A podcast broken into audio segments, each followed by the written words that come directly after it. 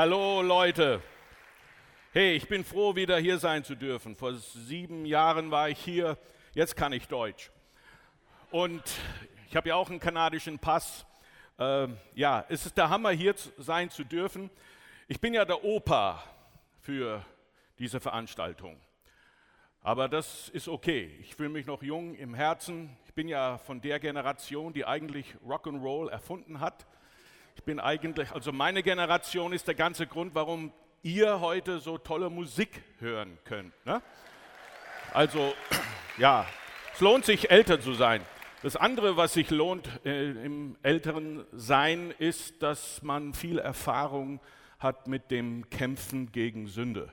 Das ist eigentlich unser Thema heute Nachmittag, das Kämpfen gegen Sünde. Und ich bin so froh, dass als erstes Thema heute also als erstes Thema in unserer Konferenz hier, wir über die Freiheit von der Macht der Sünde reden können, weil die Macht der Sünde ist das grundsätzliche Problem, das uns alle bindet und gefangen hält. Wir haben gerade von Römer 6 gehört und ich will die letzten drei Verse, die vorgelesen wurden, äh, so zusammenfassen, in meinen eigenen Worten, aber auch mit den Worten Paulus dort in Verse 5, 6 und 7. Und zwar geht es so, das kriegen wir jetzt auf PowerPoint. Unser Leben ist neu geworden und so führen wir ein neues Leben. Wir sind mit Jesus eins geworden. Sein Tod ist unser Tod geworden. Seine Auferstehung mit ihm unser neues Leben. So sind wir nicht, was wir waren. Wir sind von der Macht der Sünde befreit. Ist, was er sagt in Vers 7. Nun, was ich, was ich heute mitteilen will, ist Folgendes. Wenn du nicht Jesus nachfolgst, bleibst du für immer in der Macht der Sünde gefangen. Aber indem du Jesus nachfolgst, wirst du von der Macht der Sünde frei. Und um das deutlicher zu machen, will ich euch eine längere Geschichte vorlesen, die, als ich mir diese Passage hier in Römer 6 analysiert habe, einfach in den Sinn kam. Ich dachte, vielleicht hilft das uns alle zu verstehen, was das für eine Macht ist, die uns in dieser Sünde gefangen hält und wer es ist, der dich ein für alle Mal von dieser Macht frei machen kann. Hier ist die Geschichte. Die Nachbarschaft ist ein riesiger Block von Häusern. Alle Häuser haben einen Keller, ein Erdgeschoss und einen ersten Stock. Der ganze Block ist von einem Friedhof umgeben, wo an jedem Grab ein Feuer aus der Erde hervorbrennt. Und an jedem Grabstein stehen die Namen derer, die einmal in einem Keller lebten und auch dort starben. Und in einer dieser Häuser lebst du. Es gibt, wie gesagt, einen Keller, ein Erdgeschoss und einen ersten Stock. Und du lebst im Keller. Es ist finster. Du nennst es Licht. Alle im Keller, nennen es Licht und reden von erleuchtet sein. Aber es ist dunkel und es stinkt. Auf dem Boden mitten im Keller liegt ein Haufen, ein ekelhaft aussehender Haufen, braun, schwarz, braunschwarz, trocken, feucht, flüssig. Dieser Haufen besteht aus 30 Prozent Hundekacke, 30 Prozent Kotz, 20 Prozent menschlicher Durchfall, 10 Prozent Achselschweiß und 10 Prozent Rattengedärme. Es ist eigentlich dein tägliches Brot. Es ist, was du isst. Und es ist 10% Rattengedärme, das dich auch langsam tötet. Die Substanz, was den Haufen ausmacht, nennen die Leute im Keller Scheußkot. Es ist der Grund, warum es stinkt.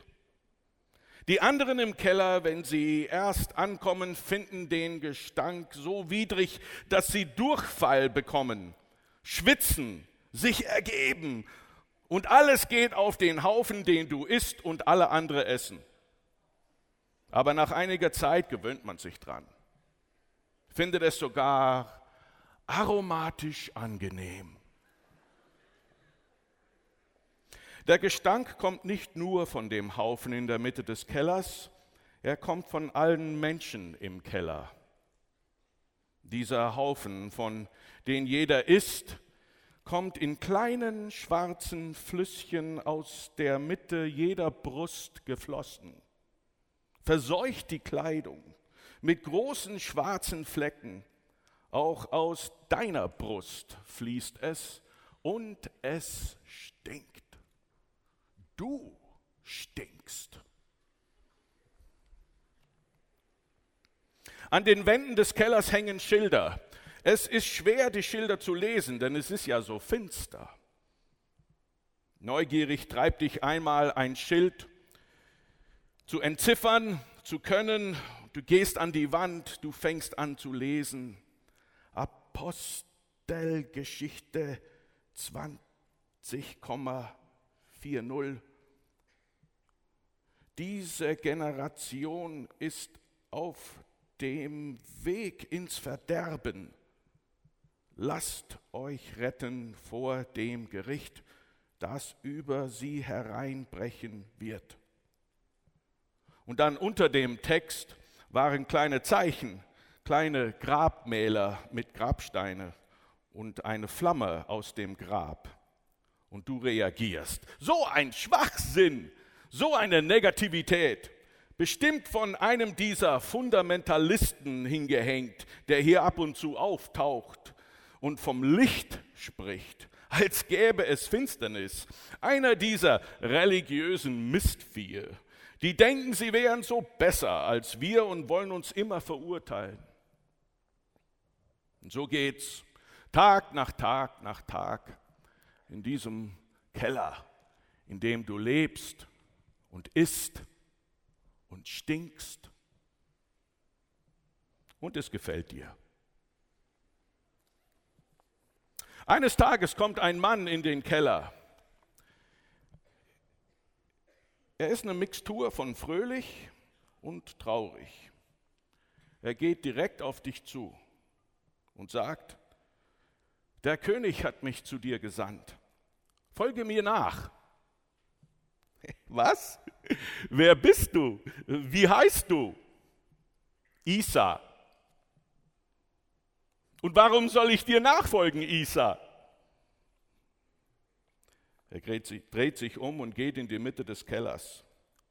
Er isst den ganzen Haufen auf. Schwarze, ölige Flüssigkeit fließt aus den Palmen seiner Hände und aus seinen Füßen. Er fängt zu schreien an, während er den Haufen isst. Er schreit, Vater, König, bitte vergib ihm, reinige ihn, denn ich nehme all sein Scheußkot in mich hinein. Er ist weiter, er schreit lauter, die Schmerzen werden größer. Plötzlich ruft er, Vater, König, gib mir seinen Tod, denn ich habe seinen Scheußkot gegessen. Plötzlich fällt er zu Boden. Er ist von deinem Scheußkot gestorben. Du bist entsetzt, du gehst hin, etwas zieht dich zu ihm. Für einen Moment verändert sich sein Gesicht. Und du siehst in seinem Gesicht dein Gesicht, als wärst das du, der da liegt. Du legst die Hand auf ihn. Du spürst etwas Komisches in dir, als würde ein Staubsauger durch dein Wesen gehen. Und plötzlich kommt er wieder zum Leben. Die Flüssigkeit rennt nicht mehr aus ihm. Er schaut dich an. Willst du mit mir hochgehen? Es gibt kein Hoch. Der Keller ist alles, was da ist. Natürlich gibt es ein Hoch, sonst würdest du nicht wissen, dass du in einem Keller bist.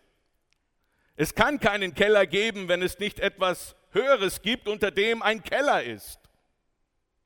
Du ahnst das auch. Lüge dich nicht mehr an. Und du überlegst, hm, das macht eigentlich Sinn. Ja, aber warum soll ich dir nachfolgen? Ja, erstens, weil ich runtergekommen bin, um dich zu holen. Ich habe mich sehr nach dir gesehnt. Ich liebe dich mehr als alles. Ich liebe dich seit immer. Und zweitens, weil ich deinen Sündenhaufen in mich gegessen habe, damit du von diesem Tod befreit wirst. Deshalb musste ich sterben. Das war dein Tod. Und dann auch noch, weil ich den Schlüssel zu der Tür aus dem Keller habe. Und er öffnet seine Hand und zeigt dir einen Schlüssel. Der König hat den Schlüssel niemand anders gegeben, nur mir. Was für ein König? fragst du. Ja, der König über alles. Er ist schön, liebevoll, traurig über diesen Keller, zornig sogar, will ihn auf alle Fälle abschaffen und in den Friedhof schmeißen und unterirdisch verbrennen, weil er der Tod ist. Aber zuerst diejenigen von euch, die mir euer Leben anvertrauen wollt und nachfolgen wollt, will er ins Leben holen. Aber was ist mit meiner Mutter, fragst du? Die ist ja auch hier und meine Freunde sind auch hier. Du musst mir vertrauen, sagt Isa. Ich kümmere mich um deine Mutter und um deine Freunde. In diesem Moment geht es um dich. Willst du mir nachfolgen? Nach oben nachfolgen? Zögernd sagst du ja. Er nimmt deine Hand. In einem Schritt bist du an der untersten Treppe. Ein Schild hängt dort an der Wand. Willkommen in Adamreich, steht geschrieben. Mit deinem nächsten Schritt seid ihr an der obersten Stufe. Eine riesige Stufe mit einem Wasserbecken in der Mitte. Isa schmeißt dich rein. Er springt nach, zieht dich runter. Du fühlst ein Stechen, als würde sich eine Nadel in dein Herz stecken, dort wo die Flüssigkeit aus deiner Brust fließt. Jetzt bringt Isa dich wieder hoch aus dem Wasser. Isa, was war das? Was war das für ein Schmerz? Isa antwortet, ich habe in dein Herz mein Leben rein operiert. Ohne meinem Leben in dir kommst du aus diesem Keller nicht raus kommst du in den Erdgeschoss nicht rein. Du schaust deine Brust an. Die Flüssigkeit ist weg. Du bist vollkommen sauber und du riechst sogar anders. Jetzt steckt Isa die Schlüssel in die Tür und dreht. Die Tür geht auf. Ein helles Licht strömt dir in die Augen du schreist, du bist so etwas Helles gar nicht gewohnt. Du schließt die Augen, obwohl der erste Impuls des Lichts sich angenehm anfühlte. Langsam öffnest du wieder deine Augen. An der Wand hängt ein Schild. Du liest es. Willkommen in Christusreich. Und darin, darunter hängt noch ein Schild. Römer 6, 5 bis 7. Unser Leben ist neu geworden und so führen wir ein neues Leben. Wir sind mit Jesus eins geworden. Sein Tod ist unser Tod geworden. Seine Auferstehung mit ihm unser neues Leben. So sind wir nicht, was wir waren. Wir sind von der Macht der Sünde befreit. Du siehst um dich herum, Isa ist weg Und du wirst nervös. Isa, wo bist du? Du hörst seine Stimme. Du siehst ihn nicht. Wo? Hier. Ja, wo denn hier? Ja, hier in dir. Ich habe doch mein Leben in dich rein operiert. Ich lebe jetzt in dir. Du gehörst mir und ich gehöre dir. Du in mir und ich in dir. Ich bin das Erdgeschoss deines Lebens, das Herz und die Seele deines Seins. Wo ich jetzt gehe, dort gehst du mit. Du folgst mir nach. In den nächsten Wochen lernst du neu zu leben im Erdgeschoss, in der neuen Kreatur. Eines, was dir sofort auffällt, ist, dass es einfach heller ist als im Keller, weil es Fenster gibt. Nur sind die Fenster äh, nicht in den Wänden, da hängen Schilder, sondern in der Decke.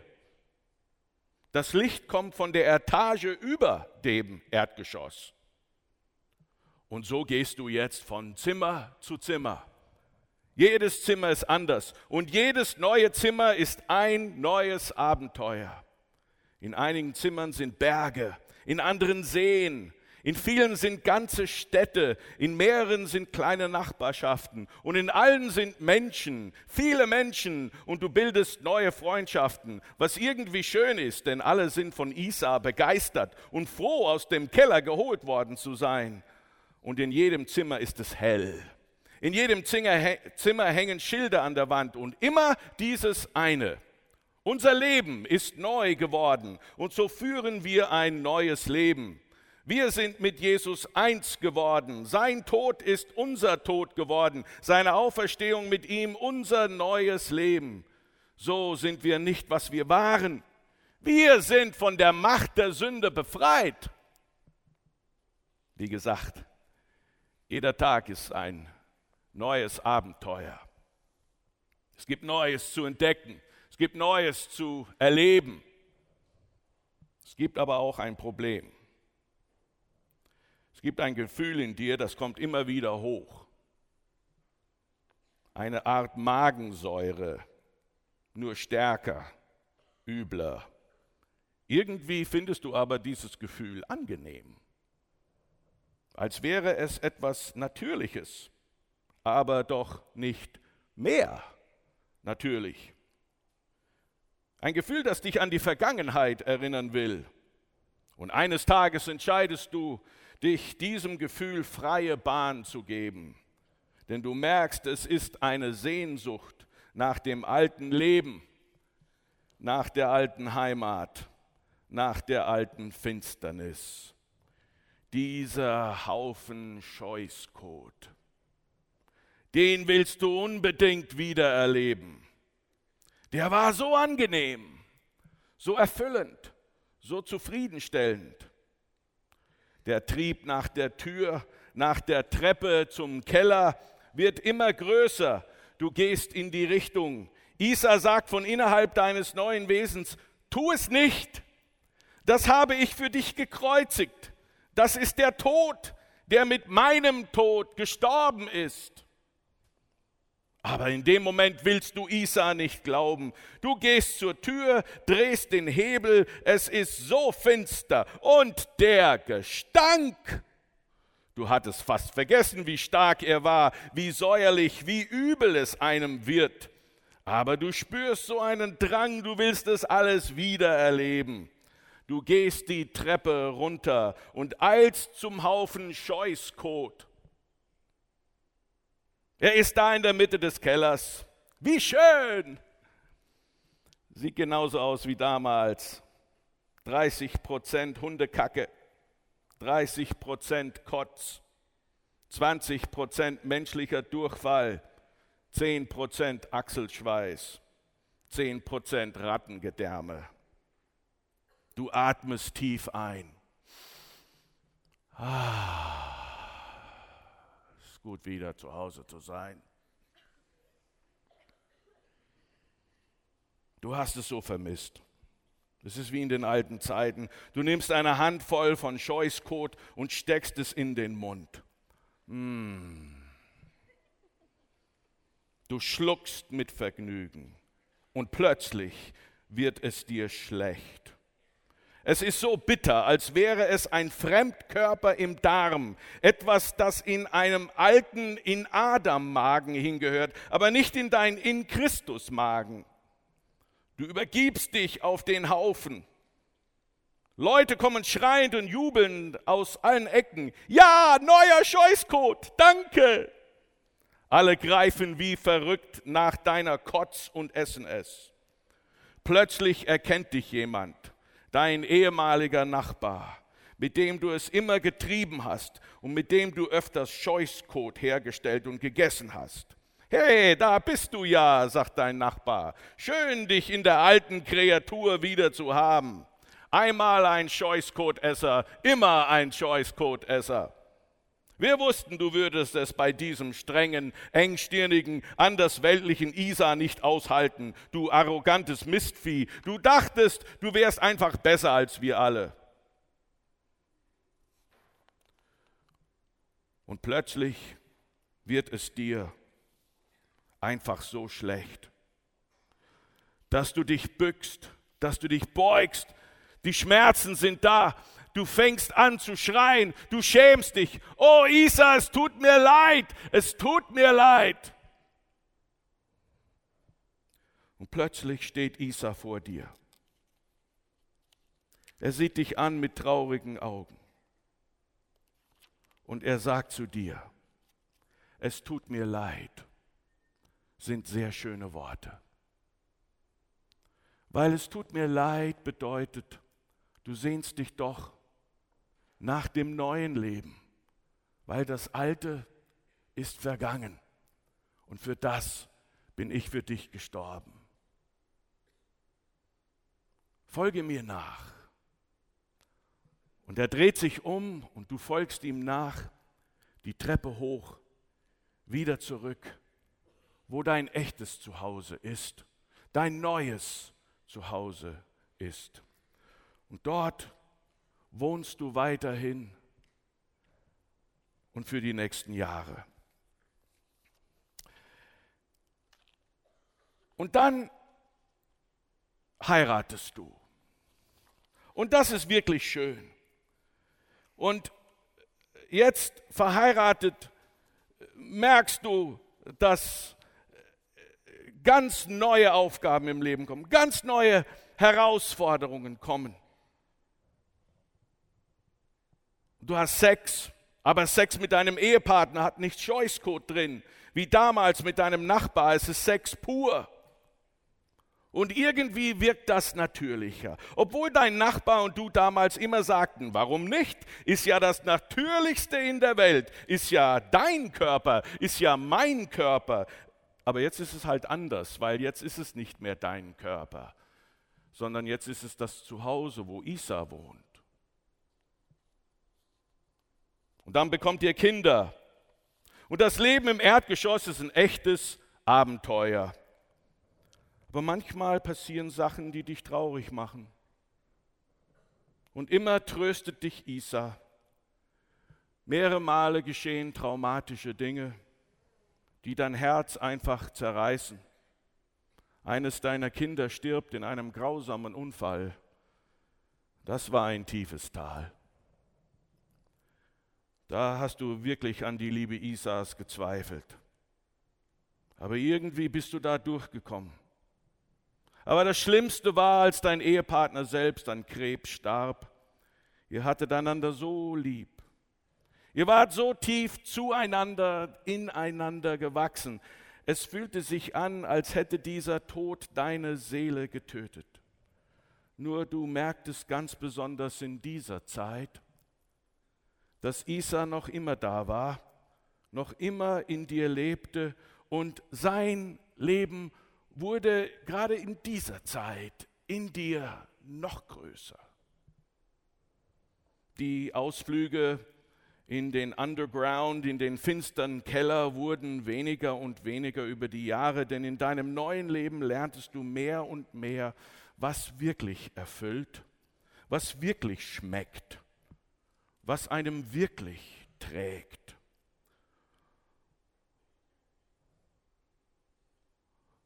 Und so kommt es zu dem Tag 50 Jahre später, wo du Isa zum ersten Mal die Frage stellst, ja sag mal, wie sieht es überhaupt im ersten Stock aus?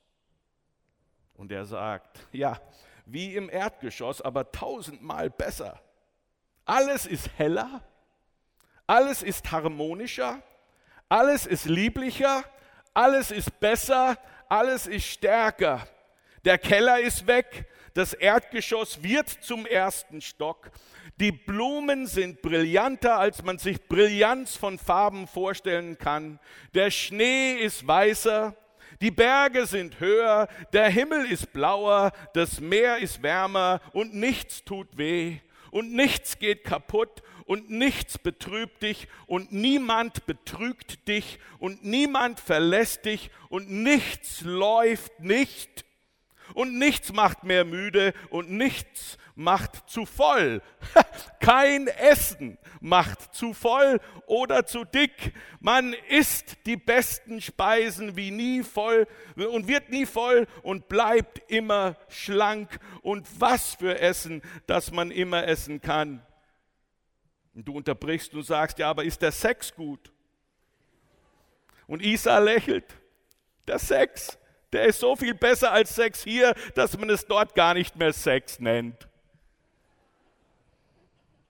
Und deine Wünsche und deine Sehnsüchte und deine Träume und deine unerfüllte Hoffnungen, die werden dort so gesättigt, so bis oben voll, so komplett erfüllt, dass es gar nicht mehr möglich ist, sich wieder in dieses Trauma des Kellers hineinzuwünschen. Du fragst aber, warum ist es dort so schön? Und er sagt, weil der König dort auf seinem Thron sitzt. Und die Herrlichkeit strahlt aus ihm heraus und in alles hinein. Aber warum will der König mich dort haben? fragst du. Weil du sein verloren gegangener Prinz bist. Ah, aber Isa, wer bist du, dem ich nachgefolgt habe? Und er sagt, ja, ich bin der König. Vielleicht verstehst du jetzt ein bisschen mehr, was das für eine Macht ist. Hör mal, diese Macht der Sünde. Du musst unbedingt raus. Ich will Römer 6 und was gelesen wurde, in drei Punkte für uns zusammenfassen. Erstens einmal, wenn du nicht Jesus nachfolgst, bleibst du für immer in der Macht der Sünde gefangen. Hör mal, Sünde ist Scheußkot. Es ist ein inneres Wesen und es bedreckt alle unsere Gedanken, unsere Einstellung, unsere Taten, unsere Worte. Und diese Sünde, dieser Scheußkot, der hält uns gefangen im Keller unserer Existenz. Dein inneres Wesen liebt diesen Scheußkot. Dein inneres Wesen liebt es, in dieser Gefangenschaft zu bleiben und sich in dieser Gefangenschaft zu bewegen. Und du nennst es frei sein, aber es ist nicht frei. Es ist ein Keller und du kommst nicht raus. Du willst auch gar nicht von dir selbst aus raus, weil Scheußkot ist das Einzige, was du kennst. Der Keller ist das Einzige, was du kennst. Und deshalb willst du auch gar nicht raus. Aber wir müssen verstehen, dieser Scheußkot, der ist so widerlich. Und er stinkt in Gottes Nase, damit er mit Leuten, die unter der Macht des Scheußkots sind, einfach nichts zu tun haben kann.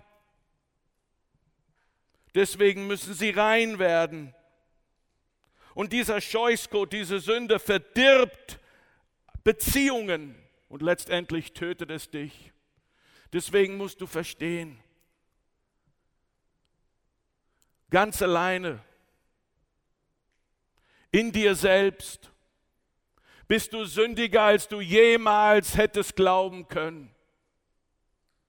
Und die Macht der Sünde hält dich im Keller und hält dich gefangen und treibt dich zum Scheußkot, bis du stirbst und eine Ewigkeit von Gott entfernt verbringen musst.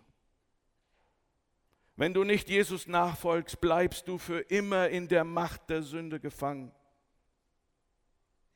Und da kann dich nicht Religion raushelfen. Da kann dich nicht Kirche raushelfen. Da kann dich nicht Gutsein raushelfen. Du bist im Keller gefangen. Da kann nur einer raushelfen. Und das ist der zweite Punkt. Indem du Jesus nachfolgst, wirst du von der Macht der Sünde frei. Warum Jesus? Weil er kam, weil er für dich kam, weil er dich frei machen kann.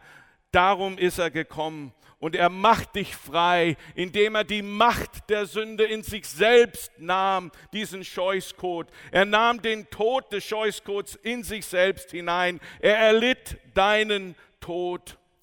Und die Auferstehung Jesu zerbrach die Ketten der Sünde. Und so machte er den Weg frei zu Gott, damit du eine Beziehung zu Gott haben kannst.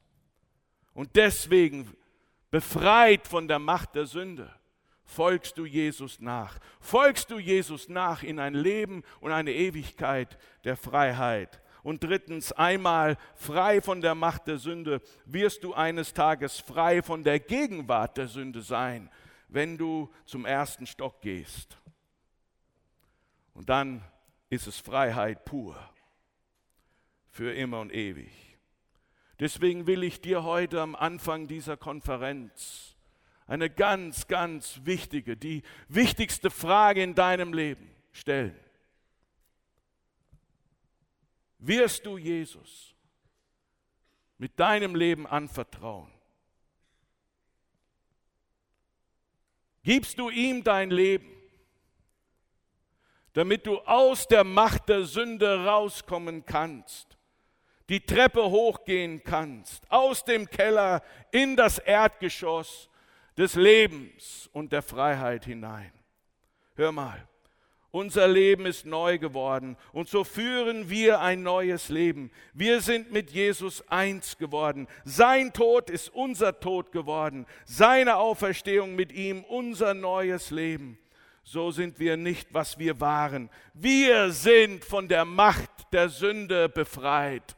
Wenn du Jesus nachfolgst, kannst du das sagen. Wird das zu deinem Jubelruf und dein Halleluja für den Rest deines Lebens. Aber du musst dich entscheiden, Jesus nachzufolgen oder in deinem eigenen Scheußkot zu sterben.